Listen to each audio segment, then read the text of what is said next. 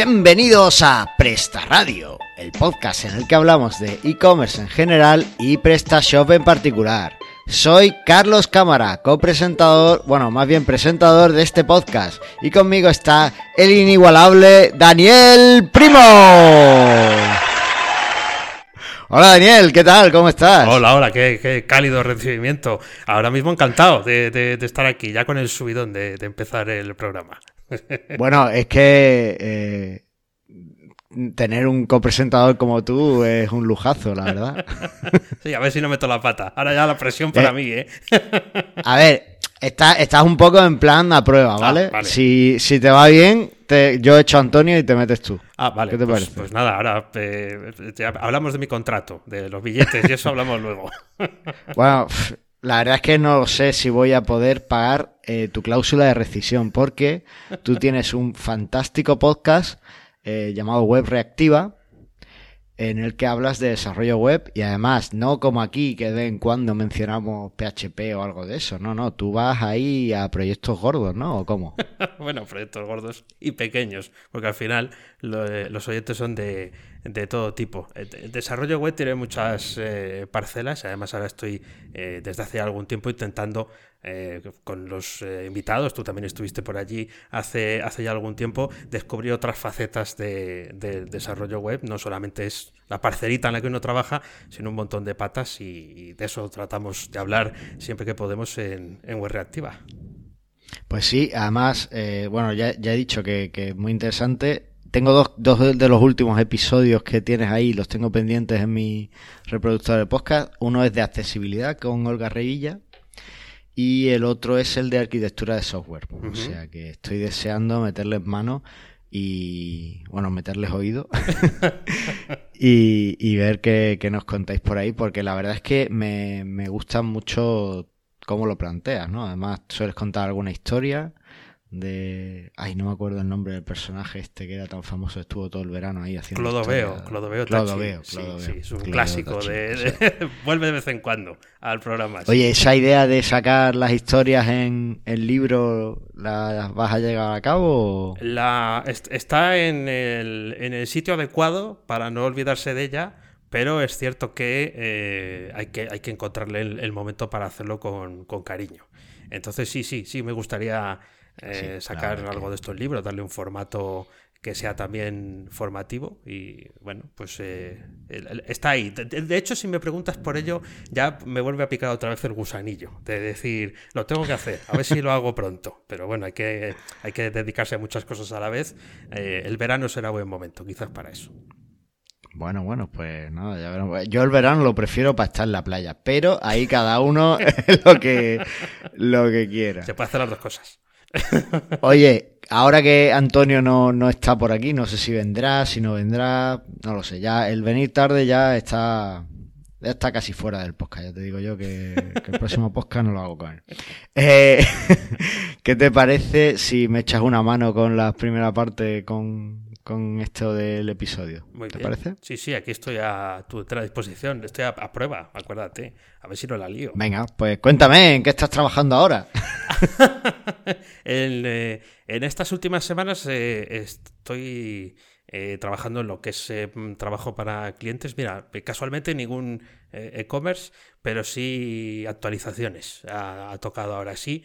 Em, trabajo mucho con, con, Drupal, que es eh, un sistema que tiene sus parecidos y sus diferencias con, con, Joomla, con WordPress, y últimamente pues hay mucho movimiento en el mercado pues haciendo actualizaciones de versión. La, la versión 7 va a dejar de tener soporte y todo el mundo quiere estar en la 8 para luego pasarse a la 9. Eso, eso te iba a decir, que claro, que ahora está todo todo el mercado de Drupal ahí. Bueno, mira, una de las cosas ahora que has mencionado ahí un poco a los tres grandes, Drupal, WordPress y, y una, de las cosas muy buenas que, hablamos mucho en cierto en los entornos Joomla es como Drupal ha sabido muy bien elegir su, su cliente objetivo, que son las grandes corporaciones, entiendo. No sé si tú estás de acuerdo con eso. Sí, totalmente de acuerdo. Y, grandes gobiernos y tal, y ha sabido centrarse muy bien en eso para, para hacer su, su vida. Sí. Y la verdad es que funciona muy bien. Quisieron eh, la versión 8 distanciarse de la competencia que tenían en, en ese momento, que era sobre todo pues, es WordPress Joomla, y pasar a competir con, eh, con SharePoint de Microsoft, otros productos que son de, con licencia, de una forma o de otra son de pago, y bueno, pues han hecho ahí un, un hueco eh, y, y, ahí estamos. Es, es, una de las partes de, de, la semana, pero bueno, ya que estábamos hablando de, de cosas de actualizaciones y demás, pues eh, esa es una de las Mira, partes del trabajo. Ahora que lo dices, estoy casi seguro que el blog de PrestaShop está en Drupal. Ah, fíjate. O sea que fíjate, sí, sí, la parte de la tienda, la, la, web de PrestaShop, de hecho, en sí está en Drupal. Así que fíjate, estás muy relacionado con PrestaShop. Oye, ¿y cómo está el mundo del e-commerce en PrestaShop? En, Drupal eh, tenéis módulos que os ayuden, hay que hacerlo todo desde cero, solo hay que hacer integraciones con Shopify o con otro sistema o cómo va. Bueno, al final está todo el, el abanico abierto, ¿no? Eh, como casi todos los sistemas, sí hay una eh, un, una suite de módulos que es eh, los módulos es el concepto de plugin que existe en otros eh, CMS, en otros sistemas de gestión, que es Commerce el nombre es eh, bastante significativo, ¿no? Y eh, con eso es como un framework dentro del framework para crear tu, eh, tu tienda online.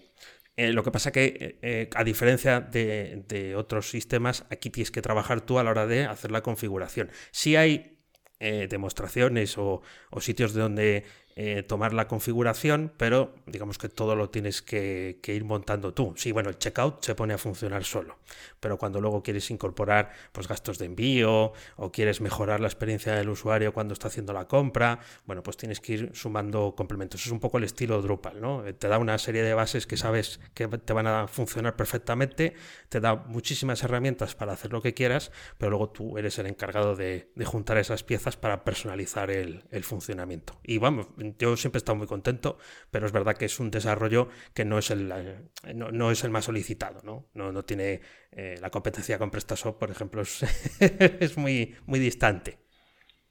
Bueno, a ver, PrestaShop entiende, entiendo que, aunque últimamente se está, se está distanciando también de ese público, pero de PrestaShop la idea original era ayudar a cualquiera a montar una tienda online. Entonces, bueno, pues como que es mucho más sencillo hacer todo eso. Y realmente todavía tiene esa idea, lo que pasa es que hay que comprar módulos para casi todo. Pero bueno, o sea, una tienda básica es verdad que se puede montar sin muchos problemas. Eso es. Pero, pero bueno.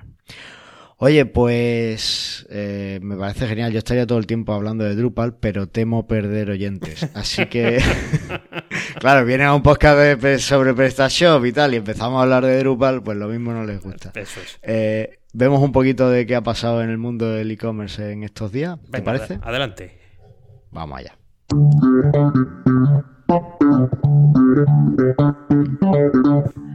Bueno, mm, el mundo del e-commerce se ha revolucionado porque ha salido PrestaShop 1763.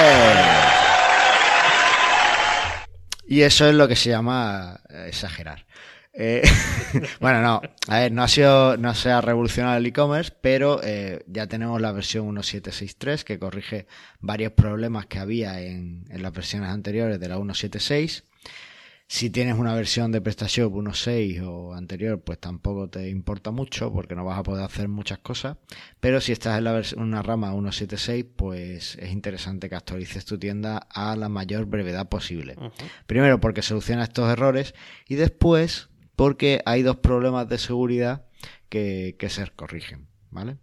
Son, son problemas chiquititos, pero eh, interesantes de tener en cuenta. Por un lado, eh, en, en, PrestaShop tenemos una zona donde podemos añadir enlaces rápidos, ¿vale? Hay gente que no la conoce, pero es muy chula, porque tú, si entras mucho, yo que sé, a consultar el módulo de Amazon para sincronizar productos, pues le añades ahí a tu zona de acceso rápido y te ahorras un par de clics.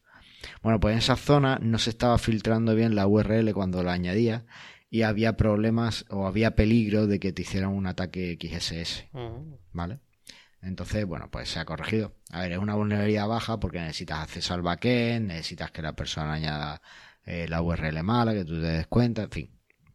No era, no era tan fácil de infectar, pero bueno, es una vulnerabilidad y hay que corregirla.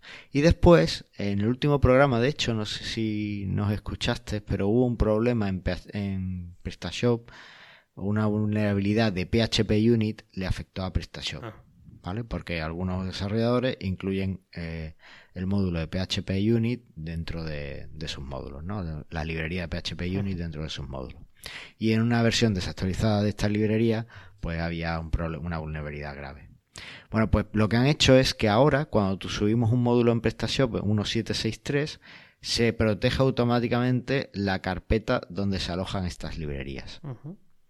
¿Vale? Se crea un fichero htaccess y se, se, se, mm, corrige, o sea, se protege automáticamente esa carpeta, con lo cual ya quedamos, no solo se corrige esa vulnerabilidad en el caso de que no la haya corregido alguno de nuestros oyentes, que no creo porque dimos bastante la vara, hicimos un programa entero, sino que además eh, ya al actualizar pues no tendrían ni que corregirla porque quedaría automáticamente eh, corregida. ¿Vale? Bueno, pues bien, eh, un buen apunte de seguridad. Buen apunte. Así que, bueno, el guion, aunque lo ha hecho tu, tu predecesor. Eh, en, el, cargo. ya, ya, nos vamos a referir a él como tu predecesor. En pasado, hablemos de él en, pasado. y nos ha puesto aquí un tip del podcast que me lo dio a mí en persona hace un mes y a mí me salvó la vida. Ah, el tip es una herramienta que se llama Clockify, ¿vale? La URL es clockify.me y la tendréis en las notas del programa. Y es un servicio para auditar del tiempo. ¿Vale? Simplemente es un registrador de tiempo donde tú le vas diciendo, pues esta tarea la he hecho y he tardado tanto. ¿Qué es lo bueno que tiene? Pues que es muy parecido a otro servicio más popular que se llama Toggle, que estoy seguro que conoces, Dani. Y que uso, de hecho. Y que usas. Pues igual, bueno, prácticamente igual, la app son prácticamente iguales, pero es más barato. lo cual, con lo cual eh, es muchísimo mejor. No, es verdad, yo, yo por ejemplo, yo pagaba Toggle los primeros años, pero cuando hicieron el cambio de pricing, a mí me parecía una locura lo que me pedían al mes por, por simplemente por generar los informes de, de tiempo, porque era lo único que yo, para lo que yo necesitaba Toggle. Entonces, bueno, pues pues lo, lo, dejé. Eh, y durante todo el año pasado estuve usando el que venía incorporado en Invoice Ninja, que es una aplicación de facturación y tal muy chula. Y, bueno, ese es verdad que no iba tan bien. Ahí tenía siempre que coger el Excel y tocarlo y tal. Pero con Clockify, pues no. Puedes ir metiendo tus tareas, es igual de sencilla la app. Prácticamente, es verdad que no es tan buena, pero bueno, es prácticamente igual que la de Toggle. Y eh, con la cuenta gratuita incluso, no necesitas ni siquiera pagar por la cuenta de pago, te puedes sacar los, reportes de tiempo. Yo sospecho que el creador es una persona como yo que tuvo el mismo problema que yo con Toggle. Porque dice, eh, no lo recuerdo exactamente, pero decía algo así como, creamos Clockify porque creíamos que, que necesitábamos una herramienta eh, que fuera, que nos pudiéramos permitir pagar de gestión del tiempo o ah, algo así. yo creo que es un usuario que tuvo... Sí, es alguien que estaba harto de pagar, ¿no? Por el... Estaba harto de pagar por Toggle y dijo, mira, me lo hago yo porque esto tampoco... A ver, que, que yo he sido, he sido tremendamente feliz pagando por Toggle los años que estuve. Pero es que el cambio de pricing fue, yo creo, del 100% o algo de eso. O sea, me subieron muchísimo. Sí, fue, una pasada. Yo, yo he estado utilizando. Eh, bueno, yo utilizo ahora mismo la versión gratuita de Toggle porque no me hace falta más. Eh, pero sí he pagado por otra, eh, que es RescueTime, rescuetime.com, y que, que, que, registra eh, la actividad en pantalla, entonces te graba en qué pantalla estás y cuánto tiempo. Eh, claro, evidentemente no es tan estricto, tienes que hacer tú más trabajo, pero ah, al final, bueno, pues como hay una serie de horas en las que estás trabajando y te lleva un cómputo pues, según la pantalla en la que estás y tal, bueno, pues a mí sí me valía por lo menos para hacer ese, esa gestión de tiempo. Es verdad que no es tan concreto, pero sí me ayudaba a saber pues cuánto tiempo había estado con con cada cliente mm, lo suficientemente bien. Hmm. Pues sí, sí, esa, la, escuché, pero no me gustaba la, la, O no tenía app de escritorio, o no me gustaba. No recuerdo que. No, no, será que no te gustaba. No, no, app de escritorio no, no existe. Claro, a mí lo que me gusta de Toggle y lo que me gusta de Clockify es que es bastante sencillo crear, empezar. Le das al play y ya Y ya empieza a contar y ya después rellenas las cosas que quieras. Pero de entrada tú le das al play y ya está. Entonces eso, eso es lo que yo apreciaba. También es verdad que cuando yo empecé casi todo lo facturaba por horas y ahora voy más por proyectos. Entonces ya es bastante residual que yo trabaje por horas. Me pasa parecido, sí. Eh, Claro, sí, sí, eh, pero la época, la época que hemos vivido fuerte de por bolsa de horas, ah, amigo, tenías que estar ahí pegado Claro, para además, no se escapara ni una. Horas, horas en dólares, horas en euros, entonces había cambio ahí. En fin, era, era una historia. En fin, que eh, no, no te voy a traer más, tío, ¿no? Nos pasamos hablando un rato de cada cosa. Vale, yo me callo. ¿eh? Menos mal que no está aquí Antonio, si no ya no, no avanzábamos, no terminábamos el programa. Bueno, eh, el artículo elegido del blog de PrestaShop, bueno, sabes que PrestaShop tiene un blog, porque te lo he dicho antes, que está en Drupal. Sí, muy bien. y, y eh, publican artículos muy interesantes. Y en este caso publican uno que es qué es el growth hacking y cómo aplicarlo a un e-commerce. ¿Conoces el growth hacking? Eh, sí, sí, eh, sí que he visto, no, no he practicado ah, el growth hacking, pero sí he visto presentaciones y charlas de cómo, de cómo hacerlo. Y bueno, pues la verdad es que parece muy Oye, y efectivo. no has hecho ningún, ningún episodio muy reactiva de growth Eh, hacking. No, habrá que hacerlo en eh, Fenómeno Mutante, a lo mejor, que es más de marketing. Vale, Mm, no lo sé, no lo sé. Bueno, a ver, no lo sé porque es cierto, hay que hacerlo en fenómeno mutante, pero yo cuando le vi el nombre pensaba que esto era de, de código. Ah, Y, y me metí en un grupo de Telegram de growth hacking y tal y todo eso. Y después cuando ya me di cuenta que esto era más marketing, sí. pues eh, lo, lo dejamos, lo, lo dejé un poco, ¿no? Porque no, no iba conmigo. En cualquier caso, para que nuestros oyentes salgan de duda, ahí está el artículo en el blog de PrestaShop, lo explica Víctor Campuzano, que es un experto en growth hacking, y no se me ocurrió, la verdad es que es un ar- un artículo bastante ameno, con algún chistecillo al final y tal, así que muy interesante la introducción, y sobre todo, muy importante, es algo eh, que te ayuda a captar clientes rápidamente y a crecer rápidamente, porque el, el growth hacking se basa en crecimiento, ¿vale? Muy interesante que conozcáis cómo va, las técnicas que hay, echarle un vistazo al artículo. No digo más. Y escuchar el episodio de Fenómeno Mutantes al respecto. Cuando salga. Cuando salga. Eso es. Bueno, pues eh, vamos al tema del día. Vamos pues. Venga.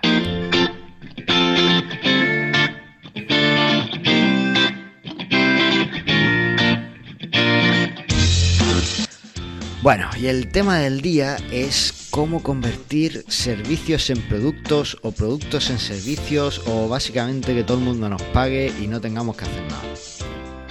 ¿No? ¿Esa es la idea? ¿La he pillado o no? Sí, más o menos, sí. Bueno, a ver, eh, la idea es que realmente muchas veces tenemos... eh, tú corrígeme eh, cuando yo diga algo Vale, que yo no estoy aquí eso. tomando nota. Eh, la idea es que, sobre todo cuando, cuando trabajas en, en, desarrollo o cuando trabajas en cosas que, que requieren más artesanía, ¿no? Diría yo, quizá, que son trabajos como más artesanales, que requieren siempre... Pues es verdad que es difícil pasar de un, un trabajo por horas, entre comillas, o de esa función en la que siempre estás presente, a un producto que no necesite tanta atención, que solo necesite pues el estocaje y tal, esas cosas. Entonces, la idea es cómo podemos pasar de tener un servicio, de ofrecer un servicio a nuestros clientes y vender un producto. Y ya de paso, pues lo vendemos en nuestra tienda PrestaShop.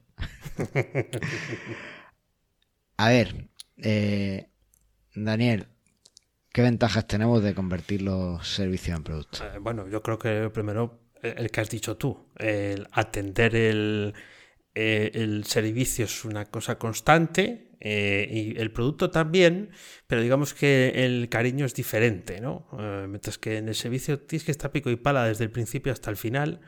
En el caso del producto es como que hay, eh, cuando diseñas el, el producto, sí, tienes que hacer una inversión de, de tiempo, de dinero o de lo que haga falta para tener ese, ese producto, pero luego eh, aunque tengas que modificarlo, tengas que dar un servicio postventa, en, el tiempo en el que está a la venta, cada unidad que vendas te va a llevar menos tiempo menos trabajo que si vendes la misma unidad de, servicio.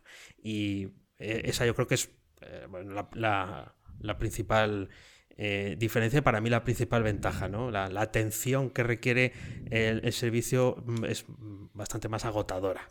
Ah, bajo mi punto de vista. Sobre todo si tienes que darlo tú, o sea, si tienes que dar el servicio entero. Desde la, buscar el cliente, hablar con el cliente, darle el servicio, cobrarle y, luego pues eh, seguir viviendo. Sí.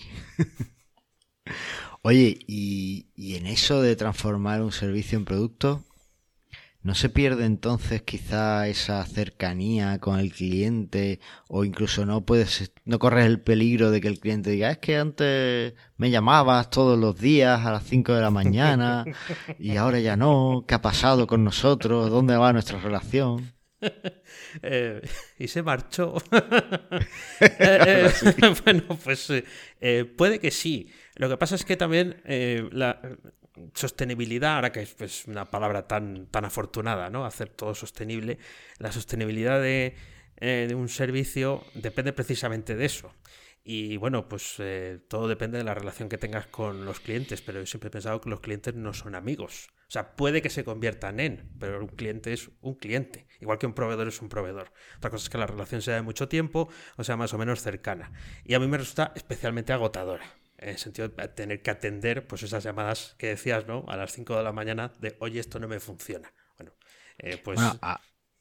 aparte, aquí en España no he escuchado mucho hablar sobre esto, pero eh, hay personas que, son más, yo, creo además que soy bastante eh, introvertido, en el sentido de que hay personas que nos desgasta mucho hmm. mucha energía el, el trato constante con, con, personas, ¿no? Yo no sé si llego a ser introvertido, pero es verdad que cuando estás constantemente expuesto a, la gente, yo necesito recargarme y necesito mi tiempo para mí y demás, ¿no? A lo mejor por eso me echo a correr todas las mañanas a las 5, pero, pero es verdad que, necesitas ese, ese momento de no quiero saber nada de nadie, ni, ni de mi mujer, ni de mi hijo, de, nada, de nada. Yo lo que quiero es recargar mi energía vital que, que me la han quitado hoy. Y, y ese tipo de, cosas. Entonces, eh, también el, paso de servicio a producto pues te ayuda con, a lidiar con esa con esa condición eh, personal que, puedes tener.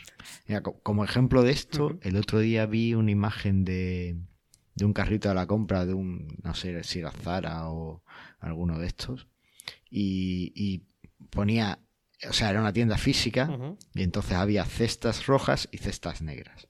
Y el cartel decía, coge una cesta roja si quieres que te ayudemos con tu compra, coge una cesta negra si no, si no necesitas ayuda.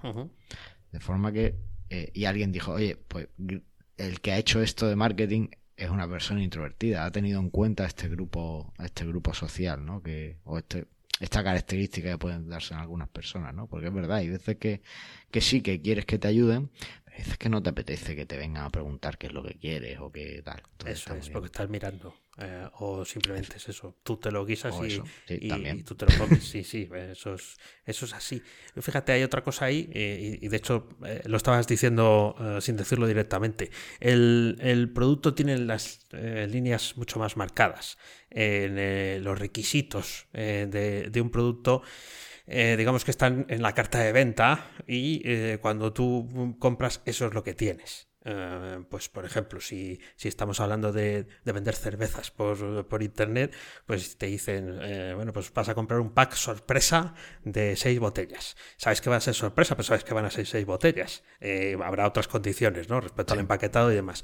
Mientras que el, poniéndonos en el mismo ejemplo, aunque no sé si existirá, ¿no? No, pues yo mira, yo quería un, cerveza, no sé cuántos litros, pon cinco, luego te lo cambian a diez. quería que utilizaras estos ingredientes, pero luego a mitad de camino, utiliza estos otros tres que, me gusta a mí que lleve cúrcuma, la, cerveza. Eh, y, em, entonces eh, empieza... Y si, y, si, y si le dice, si le das un precio que no le gusta, te dice, pues mi sobrino se va a hacer cerveza. exactamente, exactamente. Además, yo estoy pensando todo el rato de forma interna en desarrollo web, que es a lo que nos dedicamos, pero por poner un ejemplo con algo, con algo físico, ¿no? Eso, mi, mi, mi cuñado, pues esto lo hace en su casa. Tiene allí una olla y, pone, y pone el lúpulo y, le sale la, cerveza y, está riquísima. Bueno, bien, está riquísima dependiendo del gusto. Pues eh, esa, esas líneas gruesas ¿no? de lo que tiene el, producto yo creo que también ayuda justo a lo que tú decías antes, a, que ese desgaste mm, no sea tan intensivo y que puedas dedicar esa parte de energía que ahorras a ponerla en la cesta del, del, seguir o creando nuevos productos o dando servicio postventa o fomentando que te compren algo que está cerrado. Además, eh, leía una cosa en una revista de estas semanales que tiene las letras muy gordas y, los textos muy cortos. Hablaban de la importancia en la historia de la economía de dejar de poner, eh, de dejar de regatear y empezar a poner precios fijos por los productos, ¿no? Precisamente para que se perciba el valor y además poder jugar con cosas como los descuentos o los cupones o demás. Efectivamente. Bueno, me has convencido. Vamos a. Yo ya voy a poner el cartel, voy a cambiar la web de, mi empresa por un PrestaShop y voy a meterlo todo por producto. ¿Qué tipo de servicios puedo convertir en producto? Eso es esa es la pregunta de eh, clave, ¿no?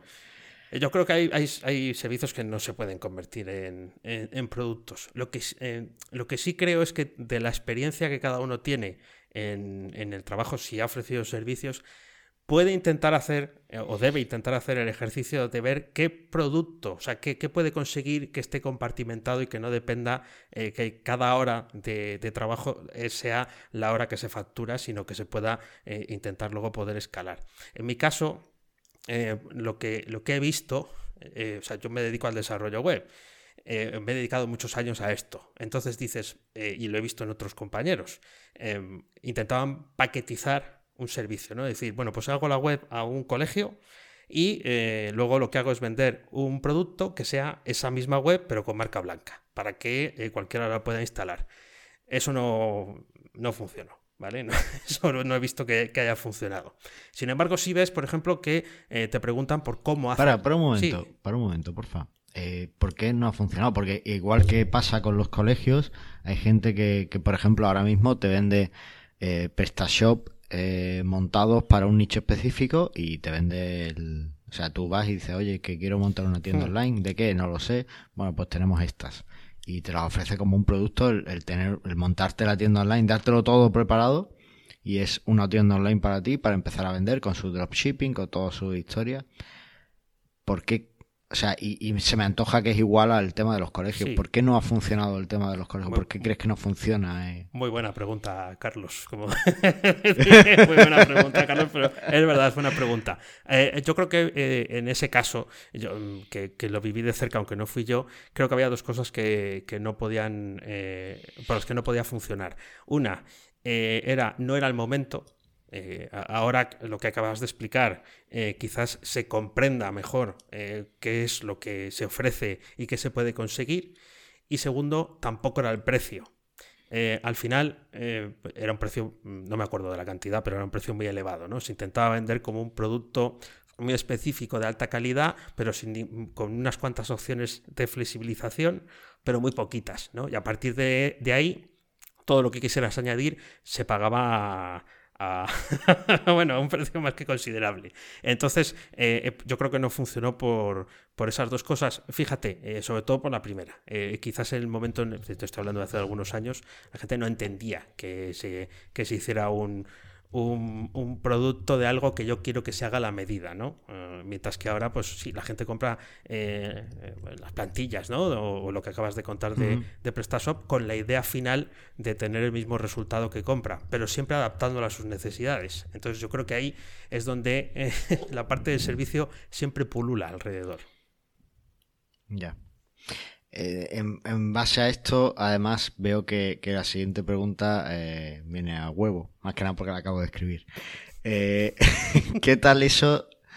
Entonces, tú imagínate que ahora cogemos nuestro servicio, lo productizamos un poco, una pequeña parte, pues yo que sé, por ejemplo, el caso de, de hacer pulseras a medida, pues hacemos una pulsera muy básica, como una base, y a partir de que nos compre la pulsera, le ofrecemos personalizaciones o servicios añadidos que serían como un gancho para que contraten ese o sea eh, digamos que el producto sería como un gancho porque lo puedes vender muy muy a precio de coste lo que es el producto en sí lo que has productizado y después es donde cobras más es en las personalizaciones o en el servicio extra ese ¿cómo lo ves? lo veo bien siempre y cuando tengas muy claro cuánto tiempo mm, te va, te va, a costar hacer esa personalización, ¿no? O, qué recursos vas a eh, necesitar para hacer la, personalización. En el caso de un producto físico, la verdad es que me pillas, porque no he trabajado mucho con, producto físico. Entiendo que hay cosas que son fáciles de, computar. Con un producto. Bueno, no, te vayas no te vaya al producto físico. Ah, Por ejemplo, el ejemplo del cole que de la, eh. de la web de escuelas que has puesto, pues ¿sabes? puede, estar bien. Eh, el producto digital también se puede. También, eh, déjame que le dé una vuelta de tuerca. Porque desde que mm, yo descubrí que la gente estaba interesada en aprender aquello que yo sabía hacer, eh, resulta que eh, entran más, eh, más peticiones de proyectos que tienen que ver con los servicios. porque de alguna forma, o sea, no, es que tenga, no son cosas completamente separadas, pero como ven que tienes puesto un precio para algo, es como que llama la atención y te preguntan también por lo otro. Entonces se produce un efecto rebote. Yo no ofrezco el servicio, pero preguntan por él porque eh, asumen que, existe. Entonces es, un gancho, pero a veces de las formas más, eh, más impredecibles. A lo mejor al, que vende la pulsera en ese formato le preguntan por cómo hacer broches de oro y a lo mejor las pulseras son de, de, material reciclable. Esto siempre es así. Ya. Ya, sí, eso, eso es, es impredecible. Oye, y una de las cosas que, que puede ser un problema a la hora de, de, esto de que de los servicios y tal, y de al final acabar ofreciendo los servicios, es que tu tiempo es limitado, las personas que puedes contratar, pues también tienen sus su límites y sus inconvenientes. Eh, entonces, un buen motivo para, para pasar un servicio de producto es para eh, convertirlo en ilimitado, ¿no? Que no tengas que estar ahí constantemente pendiente y que puedas vender muchos más sin con poco esfuerzo. Pero realmente se pueden multiplicar las ventas de, un servicio por transformarlo en producto. Si aciertas con el, producto, yo creo que sí. Eh, lo único es que yo te decirte que lo del poco esfuerzo eh, es, algo que em, eh, yo antes sí pensaba que existía el ingreso pasivo, ¿no? Que es aquello que dicen, tú haces un libro, eh, pones el libro a la venta y, te dedicas a contar billetes ¿no? de, los, eh, de los libros que vas vendiendo. Esto no funciona así. Tú, no has hablado con muchos autores últimamente. no sé, a mí me parece que esto suele ser si suena la campana. A ver si estamos perdiendo el tiempo. Lo que tenemos que hacer es escribir libros eh, de, lo que sea para ponernos a, vivir así, ¿no? A estar ahí cómodamente sentados en la hamaca, eh, en el Caribe mm. y viendo de vez en cuando cómo caen los billetes en, notificaciones de correo electrónico. Eh, yo creo que no. puede que antes funcionara, puede que le funcione a gente que tiene ya un, un trabajo hecho y un esfuerzo previo muy grande de reputación, pero en líneas generales eh, hay que ponerle cariño también a la promoción y al, eh, a, conquistar para que alguien dé el paso y eh, bueno, pues antes hablábamos de la cerveza, las pulseras, pues en el caso de lo que hago yo de la formación, confíe en ti. Al final es una cuestión de confianza y, y desembolse un dinero por algo que tú dices que le va a solucionar un problema o que va a conseguir un, un, determinado eh, éxito. Eh, entonces es, diferente. Yo creo que el tiempo se invierte, yo lo percibo así, el tiempo se, invierte en, de otra forma. Eh, es como que vas por delante del reloj, mientras que cuando das servicios vas pegado al, tiempo, ¿no? Vas pegado al reloj, tienes un hito de entrega y generalmente pues no suele ser sobrado de tiempo. sí, la verdad es que sí. Oye, ¿y qué supone el proceso de transformación de un producto a, de un servicio a un producto? Pues eh, Yo creo que eh, lo que más supone es una transformación mental, ¿no? De, mm, eh, ser capaz de ponerle algunas de las cosas que hemos dicho, ¿no? Ser capaz de ponerle límites, de que tenga unos requisitos que son lo que son, eh, que tenga un precio. Es, difícil a veces ponerle. O sea, cuando das servicios tienes que ponerle precio a la hora. También es complicado. Pero no sé por qué en un producto el precio es mucho más variable. O sea, si tú mm, eres em, no sé, eh, vamos, a hablar de lo que sabemos. Si eres desarrollador web, ¿no? y eh, por un servicio pretendes cobrar 300 euros a la hora, habrá quien lo consiga, pero tendrá que ser algo súper específico, una cosa muy concreta y que no haya muchas más opciones para, para poder contratar. Eh, en el caso del producto, puede que el mismo producto te lo encuentres por muchos precios. Ahí tienes AliExpress, ¿no? el mismo producto está en cientos de, tiendas. Bueno, a ver, aviso, aviso para navegantes. Ahora con el tema del coronavirus, intentad no pedir cositas de China, ¿vale? ya, vale, ya. Sobre todo vivas, ¿no? Quieres decir. Bueno, ni vivas ni muertas, porque ¿no has visto el episodio ese de Los Simpsons donde le mandan un paquete de China y el, el que lo empaqueta estornuda adentro y se queda el virus dentro. No, no, pues eso, pasa, ¿sabes? Eso, es biología de primero. Muy apropiado eh, para los eh, oyentes que nos estén escuchando ahora, eh, que sepáis que la pandemia empieza por pedir AliExpress. Empieza en AliExpress, ahí empezó todo. Bueno, ahí, ahí dejando, dejando a, la, competencia. Bueno, pues por ejemplo, ahí ves, si buscas cualquier producto, qué sé yo, una el Rumba, esto que el, robot aspirador, eh, tienes eh, infinidad de precios. Eh, claro, vas a comprar más barato, pero fíjate, hasta para eso es, una dificultad. Entonces, ese proceso de transformación yo creo que es una, una cuestión que implica muchos factores, pero ante todo es probar. O sea, si no pones un botón para vender un producto, nunca sabes si alguien te lo va a comprar o no. Y siempre tienes mucho miedo porque piensas que es un fracaso si nadie te lo compra. Precisamente lo que estás eh, demostrando es que no has acertado, pero no quiere decir que no exista un interés. Eh, al menos por ese producto no, pero puede que por otro que tuvieras en mente o una transformación del mismo, eh, sí. Así que si alguien se lo está pensando, que no se lo piense mucho. Oye, y ya que lo has mencionado, ¿cómo medimos el éxito de, de ese botón, de, esa, de ese producto? esa, esa, pregunta sí que es complicada porque yo no he estudiado eh, eh, empresariales, económicas, no, he estudiado economía, entonces no, no me sé eh, el, cuándo un producto es rentable. Yo oigo a mucha gente, oigo otros podcasts que hablan de fondos de inversión, de, inversiones millonarias en, servicios, bueno, en servicios, en startups, ¿no? Que ofrecen productos o que ofrecen servicios que están restringidos a algo concreto.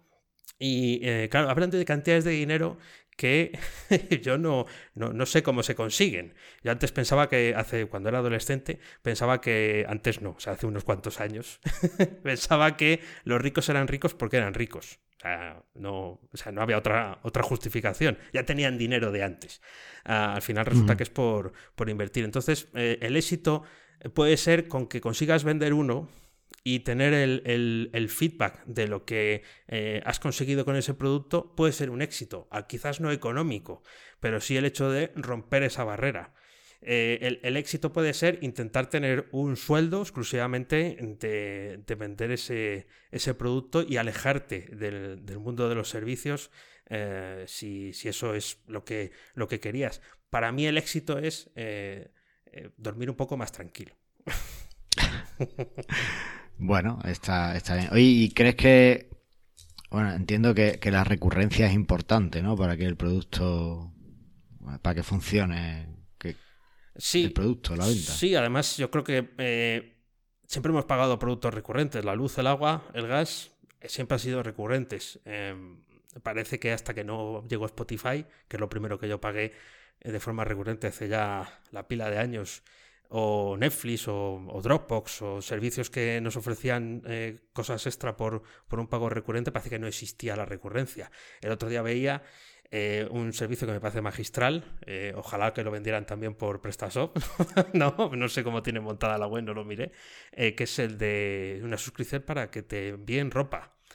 ropa que luego tú puedes devolver, en el sentido de que, bueno, pues puedes cambiar de, de modelos todos los meses, pero sin eh, perjudicar de forma tan directa al, planeta. Te ofrecen cinco prendas, supongo que de un catálogo en el que tú eliges qué quieres, oh. y eh, esas cinco prendas, pues luego, eh, si no entendí mal, las se devuelven para que otra persona las use o para que eh, no sea eh, simplemente usar y tirar lo que hacemos. Entonces. Eh, pues eso seguro que le interesa a Cristina de Chloe. Seguramente. Y seguro que ella, ya lo conoce, o lo mismo es usuaria, incluso de este. este, de este le preguntaremos en Twitter. Un, saludo, claro, que por si nos escucha. a la paisana. Que.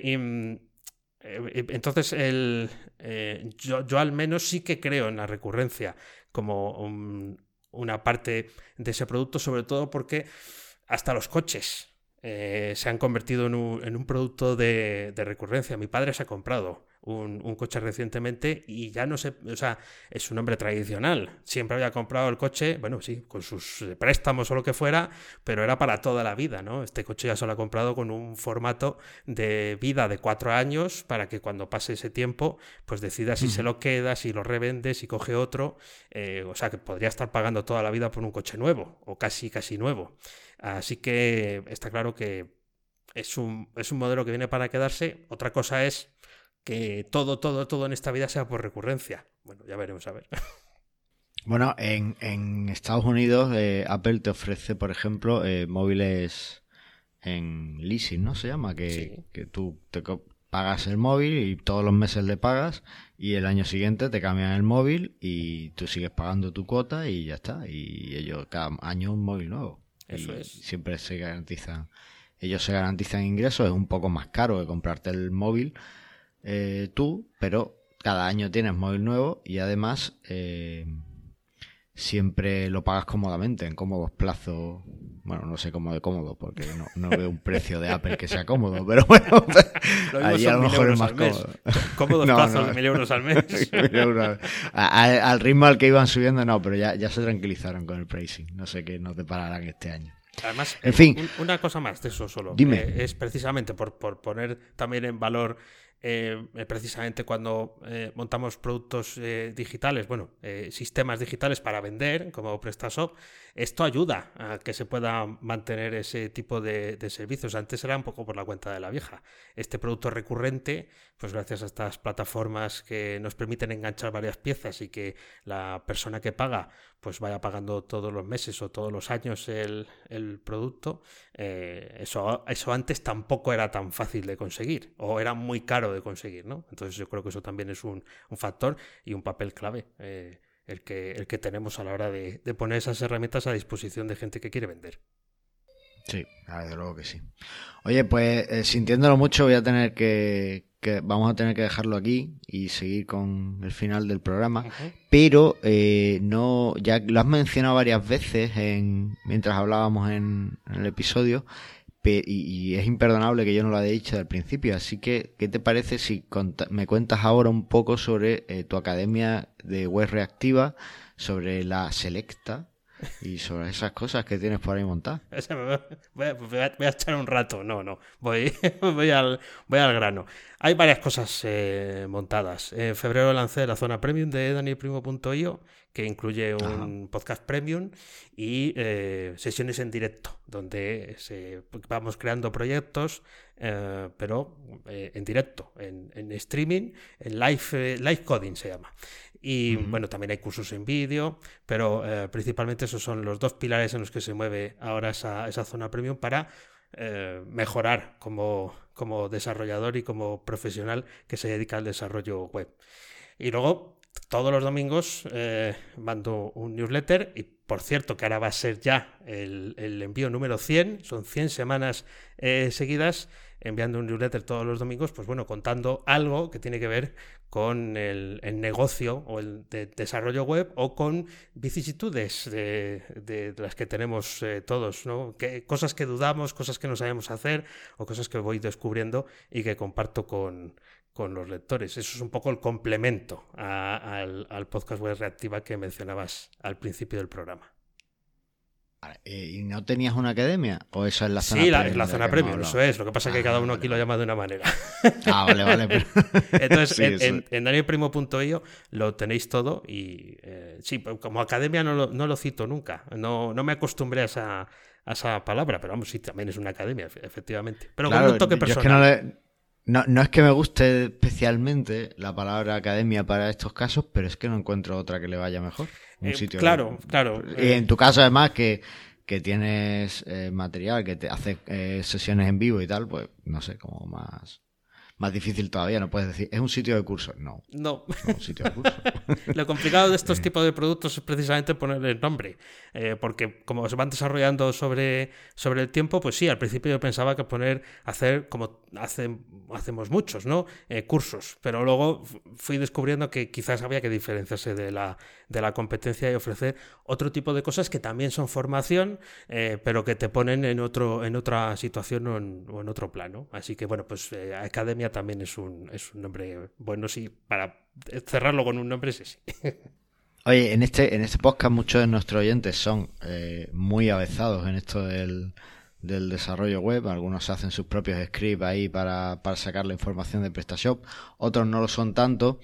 ¿Tú crees que tienen cabida ambos en tu zona premium o lo ves más reservado para aquellos más experimentados o cómo lo ves? Pues eh, como es un espacio flexible, se está flexibilizando con el tiempo. Cuando empecé, es verdad que el perfil quizás fuera de gente más del, primer tipo eh, que mencionabas, que ya se hacen sus propios scripts. Pero como el tiempo va pasando, pues eh, cada vez hay más eh, personas que se sienten atraídas por ese mundo, que quieren cambiar o mejorar profesionalmente y entran sin tener muchos conocimientos de programación. Entonces, estoy trabajando justo en eso para que, también encuentren ahí un sitio donde tener un itinerario de aprendizaje eh, a través de una cosa que llamo retos, ¿no? Que, son como lecciones, pero digamos que primero se te plantea el problema y luego tienes que encontrar la solución, aunque también puedes ver la solución. ¿eh? Eh, y, ese, es otro punto de enganche que, he ido descubriendo con el tiempo. Vale, pues muy recomendable y además ya si no dais con la solución a vuestros problemas, estoy seguro de que Daniel es capaz de hacer un presupuesto y y corregir los problemas que, tengáis con vuestro sitio web. Así es, así es, sí, sí. Ese, es, ese servicio estándar de, todos estos años de atrás, ya ni sé cuántos llevo. Eso.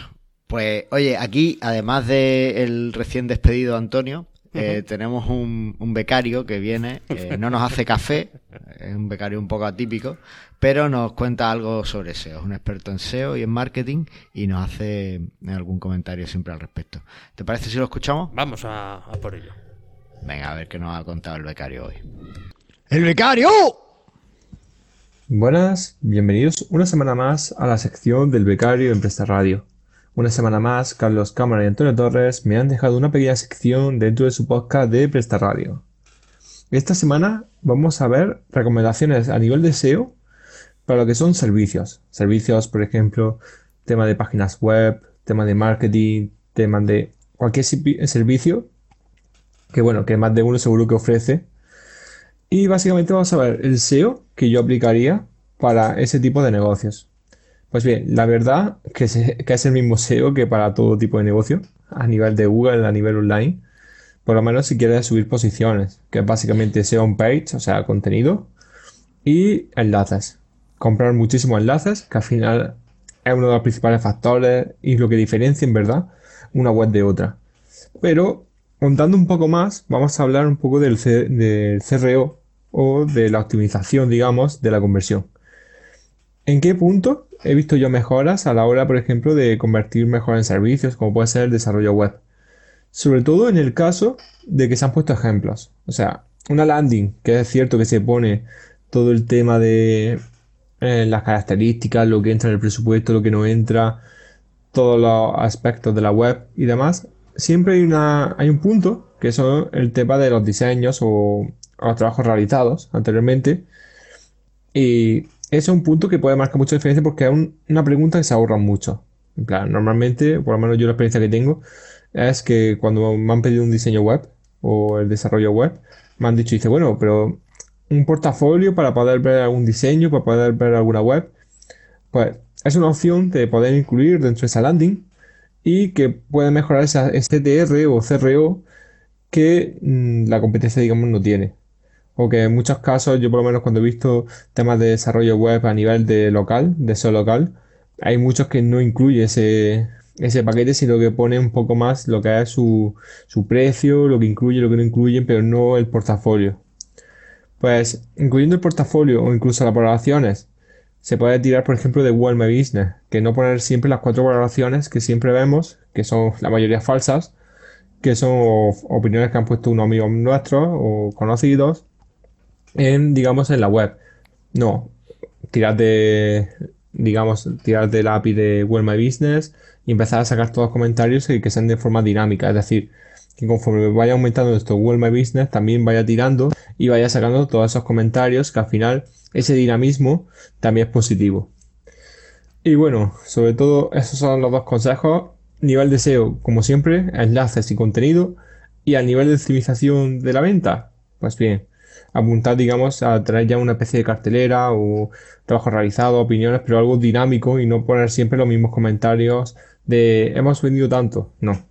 Vamos a ir un poco más allá y que sea algo dinámico, por ejemplo, tirando de la API de Web Business o de Facebook. Nos vemos en la siguiente. Hasta luego. Bueno, ¿qué te parece, Dani? Eh, pues que estoy muy de acuerdo eh, con él. Sí, sí, además yo creo que eh, hay que ser cada vez más original. para, para todo esto del SEO siempre hay que estar un paso por delante de Google. Eso está claro, pero le he escrito, oye, ¿por qué no escribe algo de servicio y tal, deseo para servicio, no sé qué? dice, ah, Google My Business. Yo, no, Google My Business no. SEO de servicio para sitios que yo que sé, para tal, para cual. Vale, vale, vale. Y al final me ha colado Google My Business. es que es así, vamos. es que no. Es incorregible, pero bueno. Oye, eh, aquí tenemos unos oyentes eh, excepcionales y nos dejan un montón de comentarios. ¿Te apetece que los leamos? Vamos allá con ellos, creo que sí. Venga.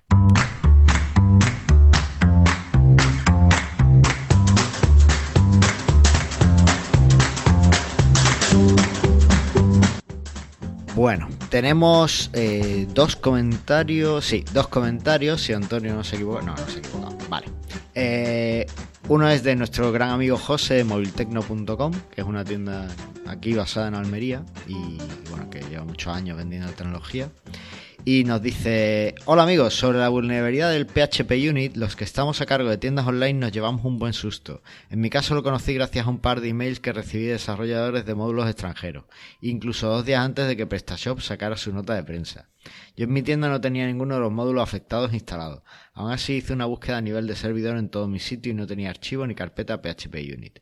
Por eso os recomiendo siempre estar bien informados a través de email, foros o redes sociales, para que cuando haya algún problema de este tipo, actuar lo antes posible. Hasta el próximo capítulo. Saludos a todos. Impresionante lo de José. O sea, dos días antes de que PrestaShop lo dijera, él lo sabía. Es un crack. no, mira.